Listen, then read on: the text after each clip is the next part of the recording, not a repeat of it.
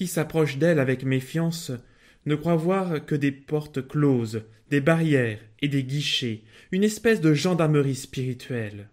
Mais notre Église est l'Église des saints. Pour être un saint, quel évêque ne donnerait son anneau, sa mitre, sa crosse, quel cardinal sa pourpre, quel pontife sa robe blanche, ses camériers, ses suisses et tout son temporel? Qui ne voudrait avoir la force de courir cette admirable aventure Car la sainteté est une aventure, elle est même la seule aventure. Qui l'a une fois compris, est entré au cœur de la foi catholique, a senti tressaillir dans sa chair mortelle une autre terreur que celle de la mort, une espérance surhumaine. Notre Église est l'Église des saints. Alors oui, chers amis, avec Bernanos, nous pouvons redire aujourd'hui en cette solennité de la Toussaint que notre Église est l'Église des saints. Sainte Jeanne d'Arc et sa bannière, Saint François et Dame Pauvreté, Saint Thomas d'Aquin et ses livres, le bienheureux Carlo Acutis et son ordinateur, Saint Jean Bosco et son ballon, Saint Vincent et sa soutane rapiécée, Sainte Thérèse et sa petite voix, Saint Jean-Paul II et ses voyages à travers le monde, Mère Teresa et ses pauvres, Telle une vache qui produit du lait, l'Église produit des saints, des saints en tout genre qui jalonnent toute notre histoire. Alors comparaison peut-être peu flatteuse, mais néanmoins bien réelle, l'Église, dans son essence même, a pour mission, pour vocation de faire des saints, de faire de vous des saints. Jean-Paul II en a béatifié et canonisé 1823 durant tout son pontificat, Benoît XVI 913, le pape François 2364. Oui, frères et sœurs, l'Église produit des saints, car notre Église est l'Église des saints. Mais, je vous en conjure, chers amis, n'allez pas affirmer que la sainteté n'est pas pour vous. La sainteté est à la portée de tous. Impossible, me direz-vous. Comment ressembler à Saint Jean-Paul II, à Saint François, à Sainte Thérèse? Ce sont tous des géants et des géantes. N'oublions pas que beaucoup de saints sont discrets, secrets, connus de Dieu seul. Tous les saints ne sont pas dans le calendrier. On peut même affirmer sans se tromper que l'immense majorité de ceux que nous appelons les saints et les saintes ne sont pas dans le calendrier. En fait, la sainteté est tellement répandue que nous ne pouvons percevoir que les plus gros poissons, ceux qui l'ont vécu de façon éclatante. Mais dans cette solennité que nous fêtons aujourd'hui, nous voulons les honorer tous, cette foule innombrable de personnes connues et inconnues, cette foule innombrable que nous sommes appelés à rejoindre. Chers amis, la morale de cette histoire n'est pas on ira tous au paradis. Malheureusement non. Il suffit de se rappeler la vision que montra la Vierge Marie au voyant de Fatima pour nous rappeler cette dure réalité. Mais plutôt, quand on regarde tous ceux qui sont au paradis, cette foule innombrable de pécheurs pardonnés qui chante la gloire de Dieu. Quelle joie de se dire qu'il y a de la place pour nous, pour chacune de nos voix, même la vie la plus banale. Notre Église est l'Église des saints. Aujourd'hui, nous fêtons la cité du ciel, cette cité qui, depuis le jour de notre saint baptême, nous attend.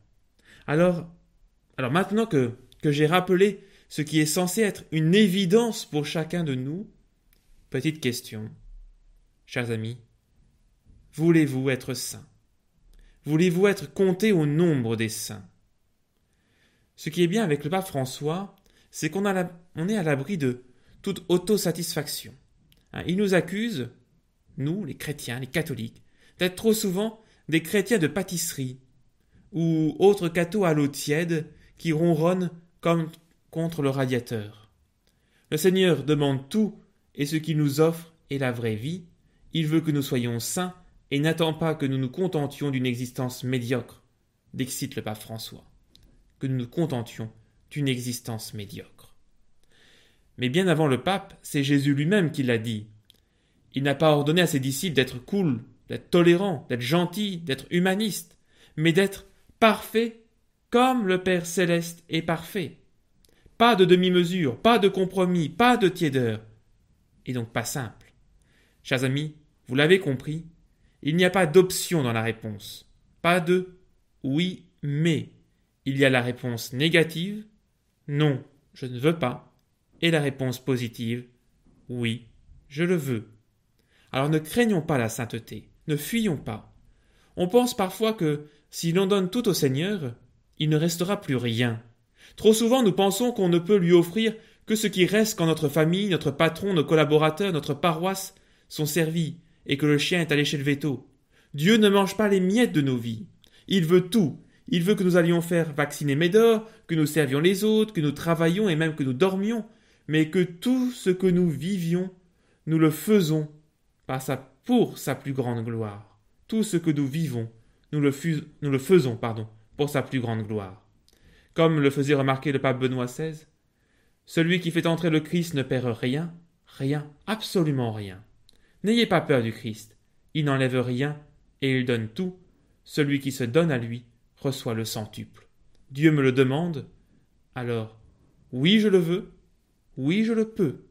Dire que ta volonté soit faite revient à affirmer je veux être saint parce que toi, tu le veux. Je ne serai pas saint pour ma plus grande gloire, mais pour celle de Dieu.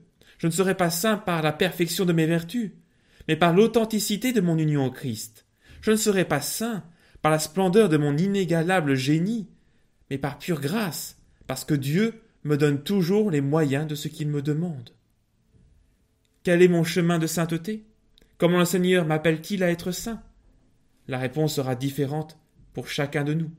Il ne s'agit pas de faire des miracles, mais comme nous l'explique le pape François, de vivre de manière à refléter quelque chose de Jésus. Laissons résonner en nous l'appel à la sainteté, tentons humblement de refléter quelque chose de Jésus, un peu de son amour, de sa patience, de sa joie, de sa miséricorde, de sa douceur, de sa vérité, de sa justice, de son sacrifice, de sa gloire. Jésus n'a pas dit que ce serait simple, d'autant qu'il a précisé que le chemin de la sainteté passerait par la croix. Mais soyons convaincus que l'imitation du Christ produit des saints comme un pommier produit des pommes. Comme le disait le jeune bienheureux Carlo Acutis, être toujours uni à Jésus, tel est le but de ma vie. Trouve Dieu, et tu trouveras le sens de ta vie. Tout passe. Ce qui nous rendra vraiment beau aux yeux de Dieu, ce sera la façon nous l'aurons aimé et nous aurons aimé nos frères.